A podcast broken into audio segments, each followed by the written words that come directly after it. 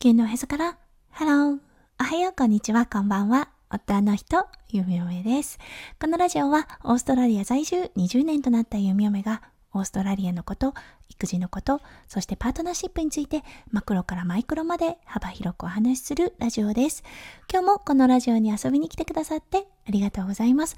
今日は10月9日月曜日ですね。皆さんどんな週始めの月曜日お過ごしでしょうか？はい、弓嫁は今日はね月曜日ということで看護のお仕事に来ています。なのでこの収録は先日行ったものとなっています。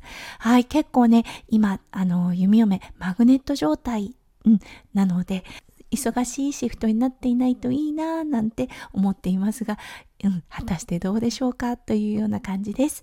はい、それでは最初のコーナー、ネイティブってどう話す？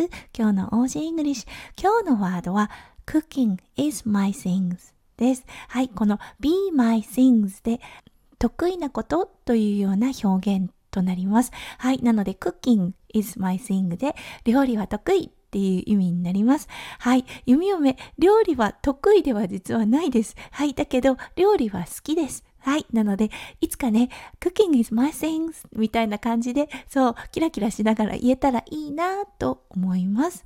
うん。でもね、あの、料理をしていることで、整うという気持ちはあるなと思います。はい。それでは今日のテーマに移りましょう。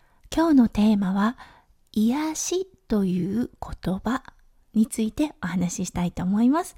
それでは今日も元気に夢嫁ラジオをスタートします。はい。ほんとね、ここ数十年でこの癒しという言葉が重要視されてきてるなって思うのは弓嫁だけでしょうか？はい。あの、弓嫁子供の頃、そこまでこの癒しという言葉聞かなかったと思うんですね。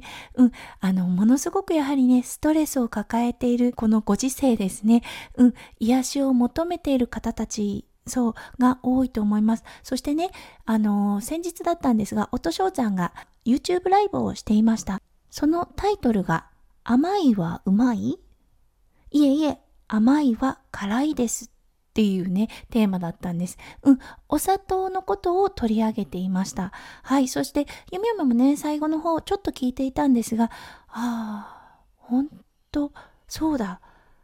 いつから甘いものが癒しとされたんだろうって思ったんです。うん、それでね、夫翔ちゃんのライブが終わって、2人でね、ちょっと話をしたんですよね。はい。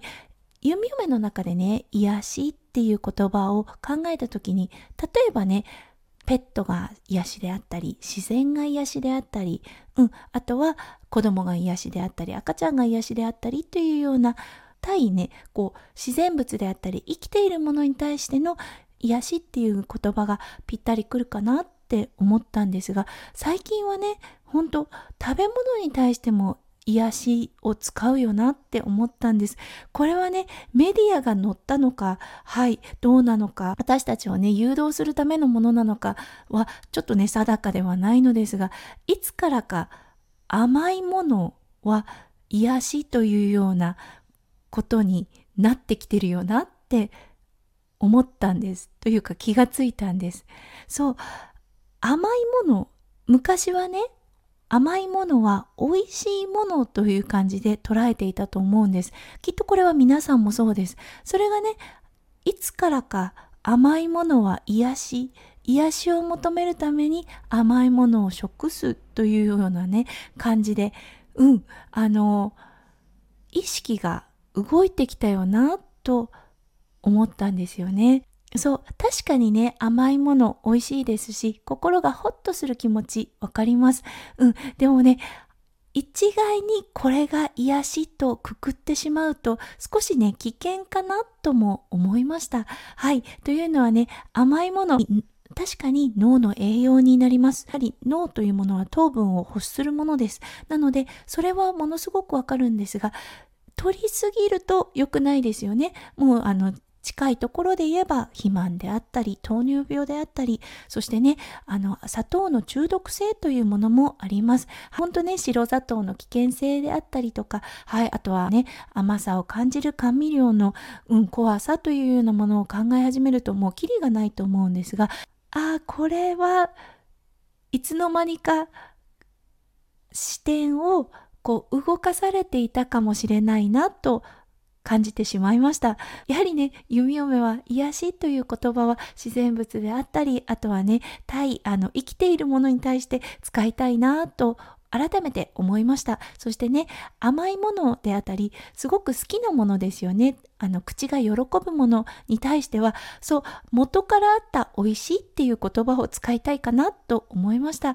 本当ただの言葉遣いだと言ってしまえばそれまでなんですが、そう、ただの言葉遣いされど、ね、ものすごくパワーがあるなって改めて思いました。皆さんはいかがでしょうか？はい。なので、夢嫁ね、甘いものが食べたくなったら、ああ、チョコレートが食べたいな、美味しいもんなっていう感じの、再度こう自分のね、脳をリセットできたらいいなと思いました。今日はね、ちょっとあの、癒しという言葉が、あ、いつの間にか違う意味でも使われ始めてるんだっていうことにうん、夫翔ちゃんのね、あの YouTube ライブを聞いていて、はっとね、気がついたので、そのお話をさせていただきました。うん。はい。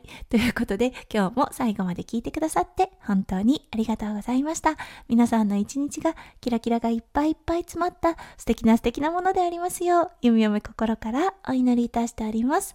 それではまた明日の配信でお会いしましょう。地球のへそから、ハロー、弓嫁ラジオ、弓嫁でした。じゃあね。バイバイ。